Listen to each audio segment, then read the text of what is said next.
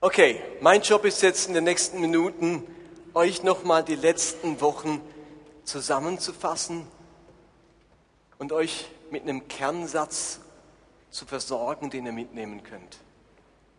Mir ist völlig bewusst, dass diese Serie eine der unpopulärsten war, die wir gemacht haben.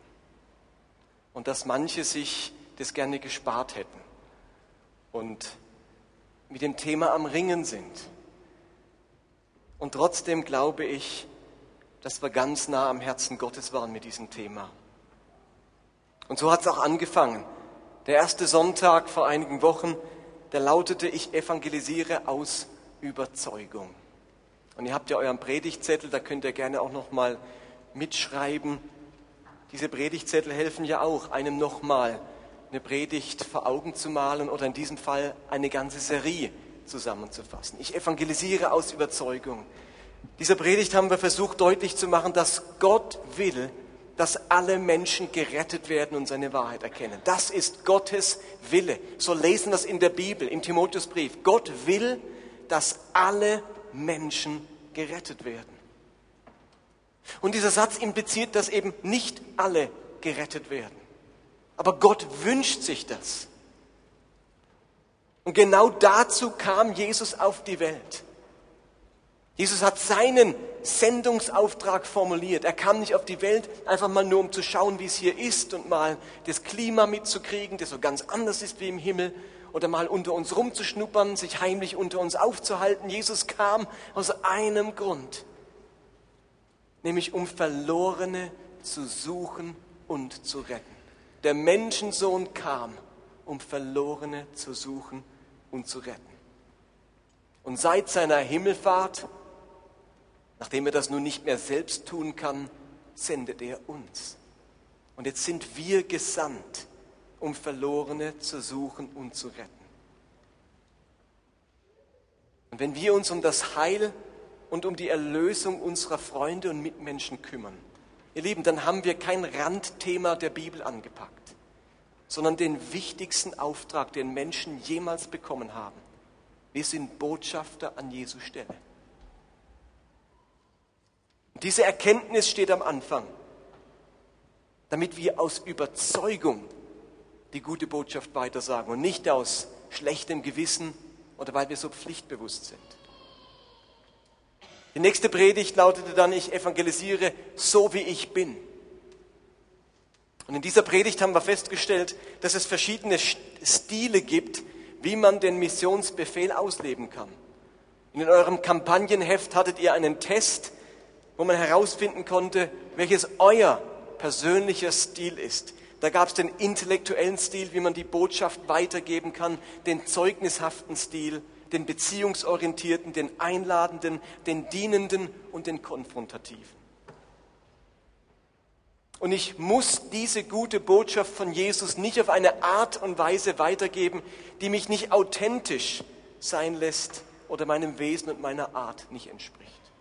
Ich darf so von dieser guten Botschaft weiter sagen und sie so ausleben, wie es meinem Stil entspricht. Aber was es nicht gibt, ist der Ich lasse es bleiben Stil. Den gibt es nicht. Unsere Verschiedenartigkeit darf nicht zur Ausrede werden warum ich nicht mich um dieses Thema bemühe. Es bleibt unser aller Auftrag, auch wenn wir unterschiedlich sind. Und dann kamen wir schon zum dritten Sonntag und da ging es darum, dritter und vierter Sonntag, ich evangelisiere investierend und interessiert. Investierend und interessiert. Und in diesen beiden Predigten wurde von Michel deutlich, dass die Menschen um uns herum und unsere Freunde nicht unsere Missionsobjekte sind, nicht einfach der Gegenstand, das Subjekt unseres Auftrags. Es geht wirklich um Menschen, für die wir uns interessieren und in die wir investieren sollen. Im Johannesevangelium hat Jesus gesagt, so sehr hat Gott die Welt geliebt, dass er seinen einzigen Sohn gab, damit alle, die an ihn glauben, nicht verloren gehen, sondern das ewige Leben haben. Die Motivation war, dass Gott sich investiert hat in diese Welt, Liebe zu den Menschen. So sehr hat Gott die Welt geliebt. Es heißt nicht die Frommen geliebt und die Bekehrten geliebt und die, die es ihm recht machen, geliebt. Gott liebt alle Menschen. Diese ganze Welt, das war seine Motivation. Er hat sich interessiert für das Elend dieser Menschen, für die Verlorenheit und hat sich so investiert mit seinem ganzen Dasein. Er hat sich verschenkt an diese Welt. So sehr hat Gott sich investiert. Und wir haben eine klare Überzeugung für Evangelisation. Wir entdecken unseren Stil und wir sind motiviert von tiefer Liebe und Besorgnis für die Menschen um uns herum. Wir begegnen ihnen mit echtem Interesse und stellen Nähe her. Und dann kam der Sonntag, wo es darum ging, ich evangelisiere erzählend. Und nach diesen Wochen war dann irgendwie klar, irgendwann kommt der Moment, wo man auch drüber reden muss. Irgendwann muss man mal den Mund aufmachen und tatsächlich etwas erzählen. Man kann ja lange Zeit einfach freundlich sein und ein ganz toller Nachbar und ein vorbildlicher Arbeitskollege. Aber irgendwann hoffentlich stellen die eine Frage. Oder irgendwann merke ich, jetzt ist der andere Mensch offen. Und jetzt müsste ich ihm erklären, dass ich so freundlich bin, nicht nur weil ich einfach Humanist bin oder weil man mich so erzogen hat oder weil ich Buddhist bin, sondern ich lebe so, wie ich lebe, weil mein Leben von Christus geprägt ist. Und weil Christus mein Leben in seiner Hand hat. Eine Botschaft muss irgendwann ausgesprochen werden. Und wir haben gelesen, dass der Glaube aus dem Hören kommt. Und damit Menschen hören können, muss es ihnen, ihnen jemand erzählen. Und Gottes ganzer Erlösungsplan, das finde ich so erschreckend, Gottes ganzer Erlösungsplan, für den er sich entschieden hat, er hat sich ja nicht entschieden, Engel zu schicken oder eine Schrift an den Himmel oder jedem, jedem, jedermann ein Traktat auf den Nachttisch zu schmuggeln. Gott hat sich für einen Erlösungsplan entschieden, der uns involviert. Und dieser ganze Erlösungsplan kann daran scheitern, dass Christen es verpassen, von dieser Erlösung zu erzählen. Und wir haben es auf den Punkt gebracht, wie wir erzählen, nämlich erzähle den Menschen deine Geschichte und erzähle den Menschen seine Geschichte. Deine Geschichte bedeutet das, was du mit Gott erlebt hast und wie er dein Leben verändert hat. Und seine Geschichte bedeutet, was Gott in Jesus Christus für die Menschen getan hat. Und dann sprach der Michel darüber, dass wir einladend evangelisieren sollen. Das war das nächste Thema. Da haben wir festgestellt, dass Jesus Menschen immer wieder eingeladen hat, zu ihm zu kommen und dass er seine Jünger aufgefordert hat, ebenfalls einen einladenden Lebensstil zu führen. Es ging um dieses Gleichnis, wo es heißt, geht auf die Landstraßen und wer auch immer dir über den Weg läuft, den bring her. Alle sind eingeladen. Mein Haus soll voll werden. Wir dürfen uns nicht darauf verlassen, dass Menschen von alleine kommen, dass sie irgendjemand anstupst und sie aufwachen mit dem Gedanken, oh, heute muss ich in die Kirche. Sondern Gott fordert seine Jünger auf, lade Menschen ein, herbeizukommen. Lade sie ein. Das gehört zu diesem evangelistischen Lebensstil, einzuladen. Und einladen kann bedeuten, Menschen zu etwas einzuladen wie einen Hauskreis, einen Gottesdienst oder einen besonderen Anlass. Aber einladen bedeutet auch, einen Menschen irgendwann bewusst einzuladen zu einer Beziehung mit Christus. Irgendwann stellt man die entscheidende Frage, ob jemand sein Leben Jesus anvertrauen möchte.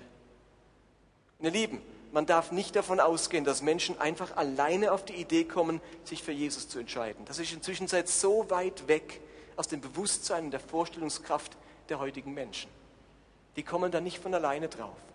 Man darf sie einladen, dass Christus ihr Herr werden möchte.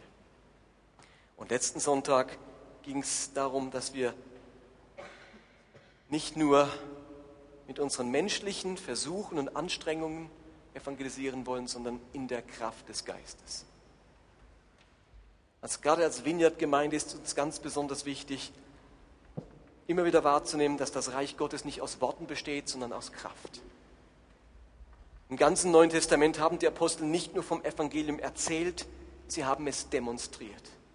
Sie haben deutlich gemacht, dass hinter diesen Worten, die sie verkündigen, Kraft steckt, und dass diese Worte wahr sind. Diesen Gott gibt es tatsächlich, denn er wirkt, er handelt, er greift ein und er hat Macht.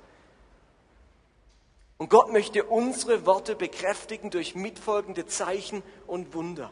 Gott möchte, dass wir mehr haben als nur nette Worte. Er stellt uns für die Evangelisation die Kraft seines Geistes zur Verfügung, mit der wir rechnen dürfen.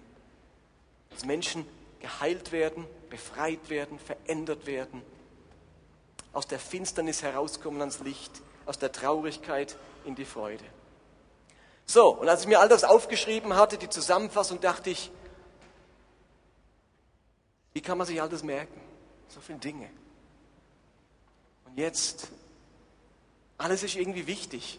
Ich finde es ehrlich gesagt eine ganz tolle Serie vom Inhalt her, weil es dieses Thema Evangelisation wirklich sehr erfüllend und erschöpfend behandelt hat. Aber wie kann man sich all das merken? Und mir ist bewusst, dass ihr euch wahrscheinlich ohne Hilfsmittel und ohne ein Blatt Papier nicht an diese Themen erinnern werdet. Also was ist es, wo ich finde, dass ihr unbedingt mitnehmen sollt und euch merken?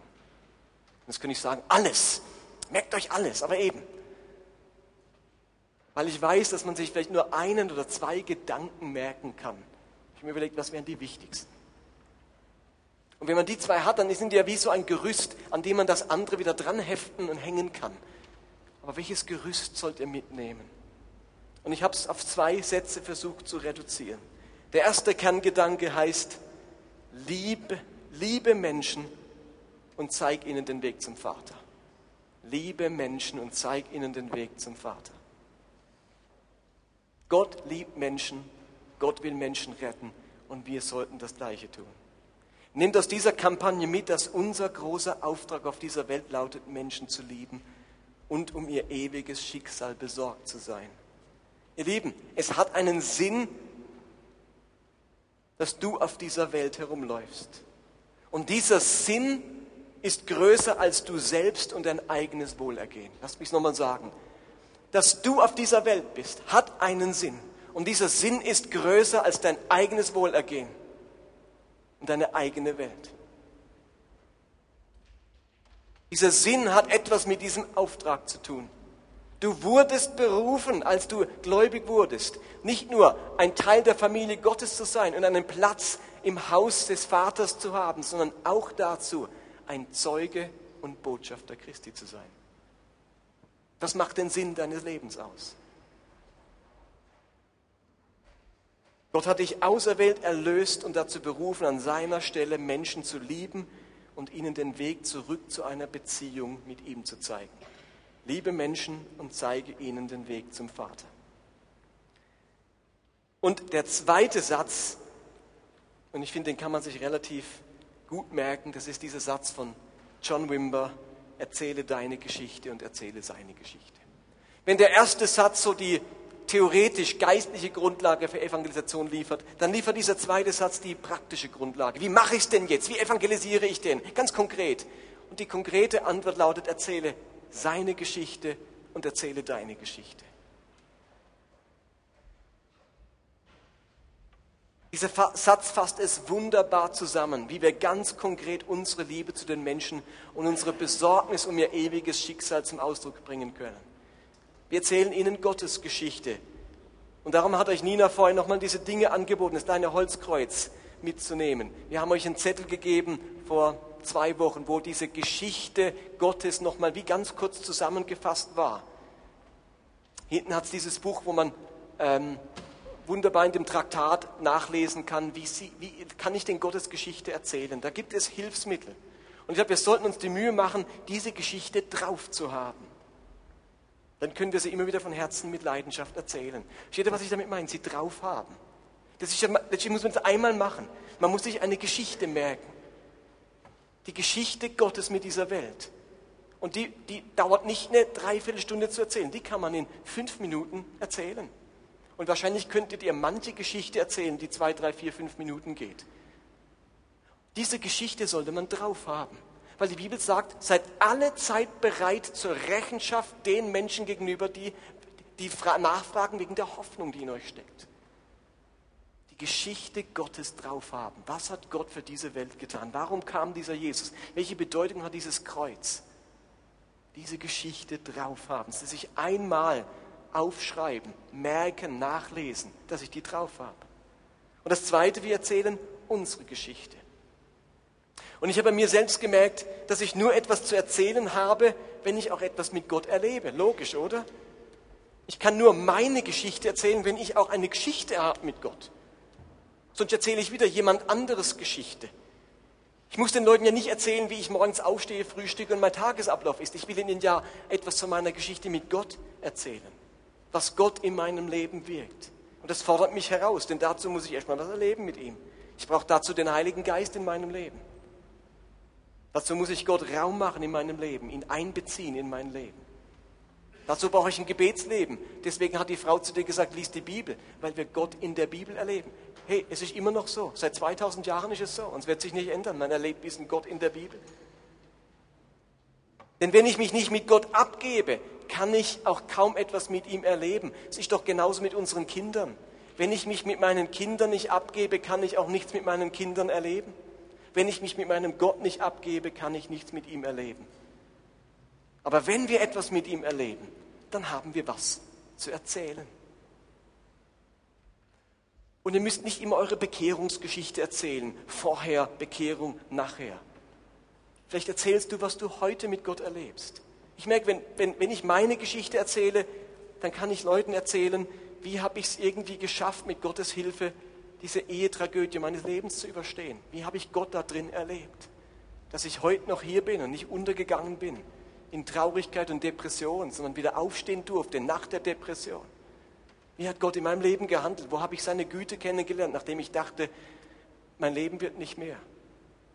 Oder vielleicht erzählt ihr die Geschichte, wie Gott euch geholfen hat in eurer Erziehung mit den Kindern, wo es zwischendurch so schwierig aussah und am Schluss kam es gut raus. Oder die Geschichte, wie ihr Angst hattet, an Krebs erkrankt zu sein. Dann habt ihr, hast, ihr habt gebetet und eure Angst zu diesem Gott gebracht und eure Hoffnung und alles ist gut geworden. Vielleicht ist aber auch die Geschichte, wie etwas nicht gut geworden ist und Gott mich trotzdem darin getragen hat. Und ich irgendwie das auch verarbeiten durfte und es ein Teil meiner Biografie wurde, die mich zu dem gemacht hat, der ich bin und auch einen Schatz in meinem Leben darstellt in irgendeiner Weise. Deine Geschichte. Und so fragen wir uns jetzt zu guter Letzt, okay, zwei Kernsätze, Liebe, Menschen, und zeig ihnen den Weg zum Vater und erzähle deine Geschichte und erzähle seine Geschichte. Wie fangen wir jetzt an? Wie fangen wir jetzt an? Es kann gut sein, dass du diese letzten Wochen hast über dich ergehen lassen und kein Bedürfnis verspürst, irgendetwas aus diesem Thema zu machen. Das kann sein. Und das ist bei einigen so. Ihr habt keinerlei Bedürfnis, dieses Thema irgendwas draus zu machen. Sondern ihr denkt, Martin, gut, ich schätze, er ist in ja, bei ihm weiß man nicht so genau, fünf Minuten, vielleicht werden es auch zehn, dann ist er fertig. Und nächsten Sonntag kommt dann was Neues. Und wir haben das Thema hinter uns. Einige von euch denken gerade so, sie fühlen sich entlarvt. Bei denen leuchtet es jetzt gerade oben auf. Ihr seid ertappt. Das Thema ist für euch schwierig. Auf zum nächsten. Findet es übertrieben, unnötig, extrem. Es passt nicht zu deiner Vorstellung von Glaube und Christsein. Und ich gehe davon aus, dass du bei diesen Themen einigen Wochen oder Monaten an keinem anderen Punkt stehen wirst wie heute. Und für dich ist das okay so.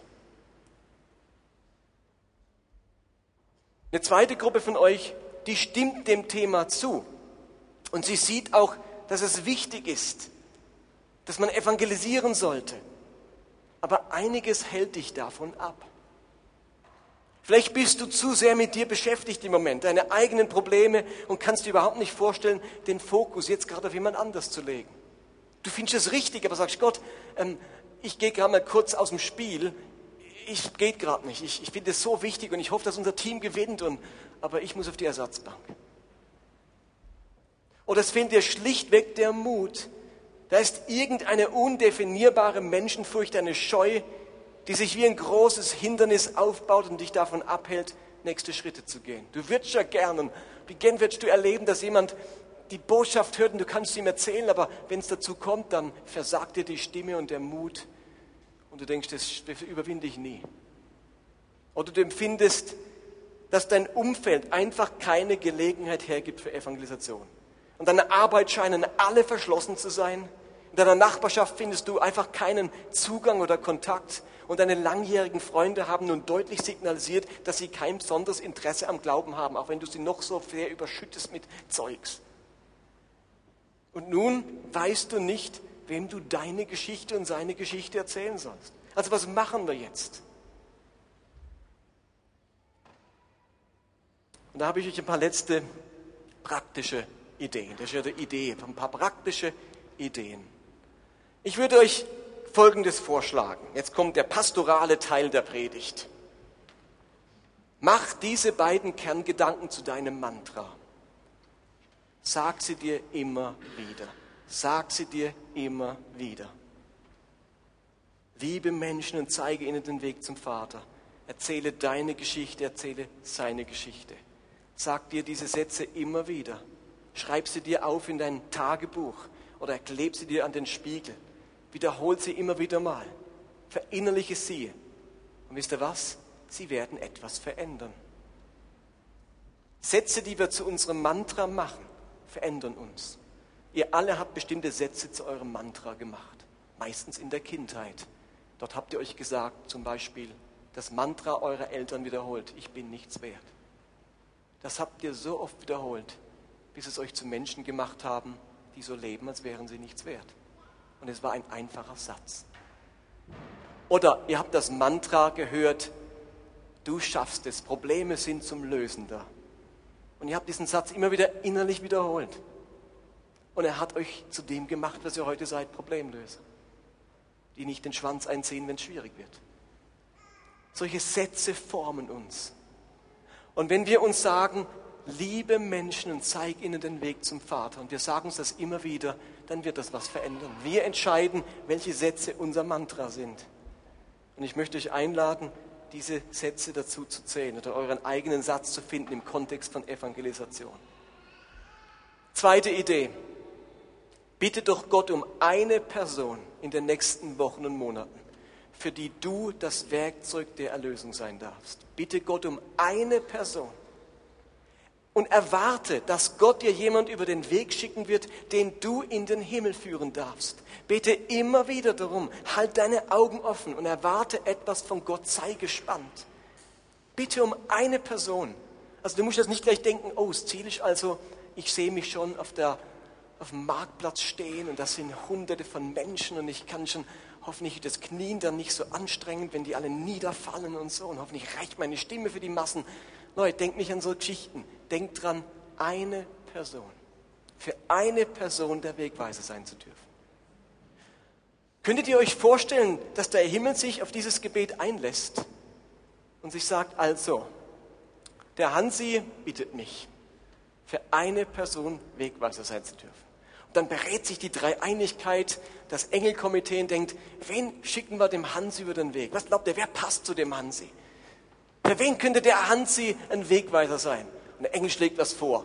Der Maxi. Sagen kann, nein, niemals der Maxi. Der ist so ein praktischer Typ. Der, und der, der Hansi ist so intellektuell. Wir brauchen jemand anderes. Und dann gibt es die Debatte. Und dann haben sie endlich jemand gefunden. Und der Himmel plant den Moment, wie Hansi und wie auch immer der dann heißt, sich begegnen. Könnt ihr euch vorstellen, dass der Himmel für euch etwas arrangiert, wo ihr zum Werkzeug wegen dürft? Aber dieses Arrangement, das muss man sich erbeten. Wenn man es nicht erbetet, erbittet und der Himmel arrangiert es, dann wird es passieren, dass dem Hansi der XY begegnet und er merkt es nicht, dass das der Moment wäre. Er ist nicht vorbereitet. Er hat es sich nicht innerlich vorgenommen. Er wartet nicht darauf. Es geht an ihm vorbei. Um eine Person bitten für die ihr Instrument und Werkzeug der Erlösung sein dürft. Und die anderen zwei Punkte wiederhole ich nur noch mal. Überlege dir wichtige Stationen deiner Geschichte. Erzähl den Leuten nicht deine ganze Lebensgeschichte und Leute denken so nach einer halben Stunde, ja, komm zum Ende, was willst du mir sagen? Sondern überlegt euch ein paar Stationen eurer Geschichte mit Gott, wo ihr merkt, die kann ich aus vollem Herzen über erzählen, da bin ich authentisch dabei, da kann ich begeistert erzählen ein paar Stationen deiner Geschichte kennen und übe seine Geschichte ein. Mach dich bereit für den Moment, wo das Arrangement stattfindet. Und dann hab Gottes Geschichte auf Lager, die du dann erzählen kannst in wenigen Sätzen, vielleicht mit diesem Holzkreuz oder wie auch immer, was zu dir passt. Und du kannst ihm erzählen, was Jesus für ihn getan hat. Der letzte Tipp, steig aus dem Wasser. Das ist ein Tipp von Jesus.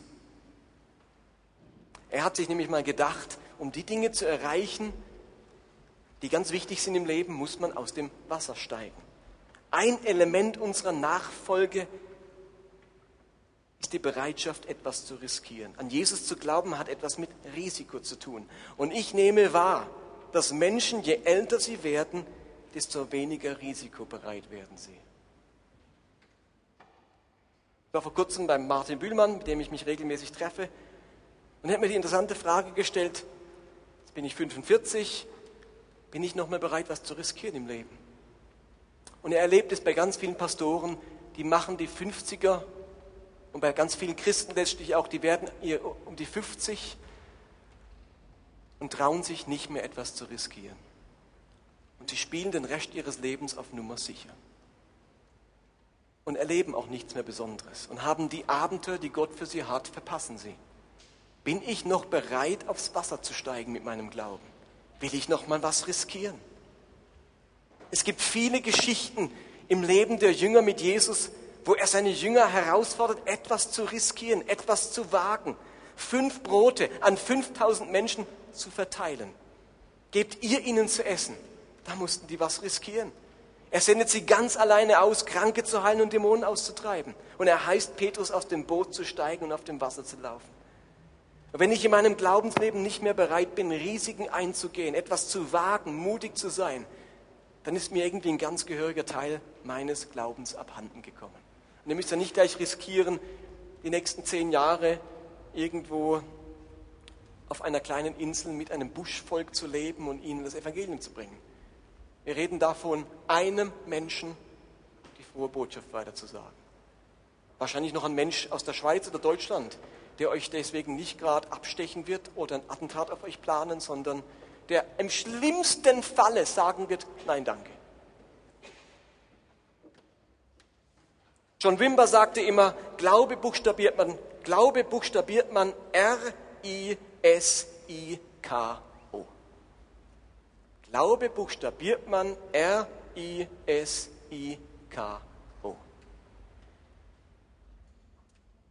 Wir haben uns so an einen Glauben gewöhnt, der sicher ist. Der Aspekt, dass Glaube Sicherheit bringt und Frieden bringt und mich in meinen Sessel zurückfallen lässt, sagt, alles ist gut. Dieser Aspekt ist manchmal zu ausgeprägt. Glaube heißt auch, ich steige aus dem Boot. Ich, ich klebe nicht an der Planke. Ich gehe nicht unter Deck, bis der Sturm vorbei ist. Glaube heißt auch, ich riskiere etwas. Und da ist Evangelisation das beste Thema, ihr Lieben. Und je weniger ich in meinem Glauben noch bereit bin, etwas zu riskieren, desto mehr wird dieses Thema an uns vorübergehen. Ich will keinen alten, abgestandenen Glauben, der sich wie wild an den Planken des Bootes festhält, um ja nicht aufs Wasser zu müssen. Liebe Menschen und zeig ihnen den Weg zum Vater erzähle deine Geschichte und erzähle seine Geschichte. Und jetzt nehmen wir uns Zeit, in der verbleibenden halben Stunde, diesen Jesus anzubeten. Und bei allen Umsetzungsideen wissen wir, dass es am Ende eine Frage des Geistes Gottes ist. Der Heilige Geist hat damals Menschen mutig gemacht. Er hat ihnen damals Kühnheit geschenkt. Und den brauchen wir auch jetzt und deswegen suchen wir ihn und seine Nähe.